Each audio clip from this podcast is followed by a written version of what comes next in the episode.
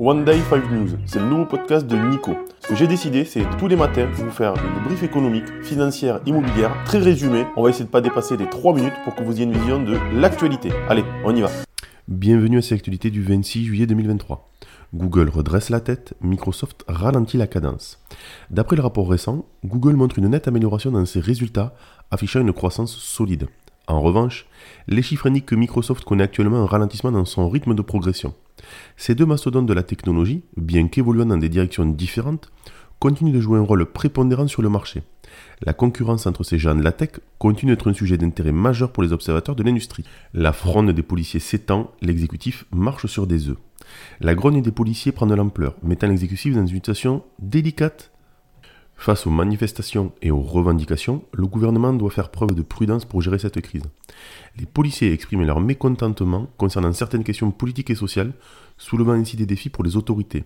L'attention se porte désormais sur la manière dont le gouvernement répondra aux demandes des forces de l'ordre et résoudra le problème émergent. J-365 avant les JO de Paris 2024. La dernière ligne droite est lancée.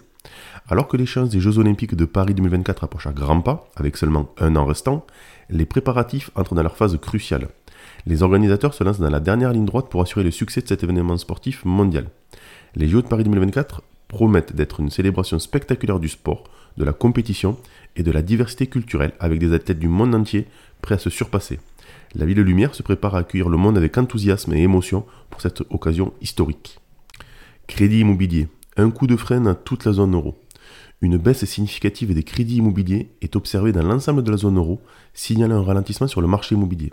Les statistiques récentes montrent que les emprunteurs se montrent plus prudents dans leurs décisions d'achat et que les prêteurs adoptent une approche plus prudente face aux incertitudes économiques. Cette tendance pourrait avoir des répercussions sur le secteur de l'immobilier dans la région et suscite l'attention des analystes financiers et des acteurs du marché. Il reste à voir comment cette situation évoluera dans les mois à venir et quelles seront les mesures prises par les autorités pour stimuler le crédit immobilier.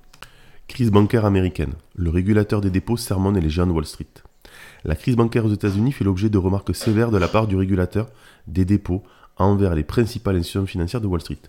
Ce dernier appelle une attention accrue concernant les pratiques et les politiques des grandes banques pour faire face aux défis économiques actuels.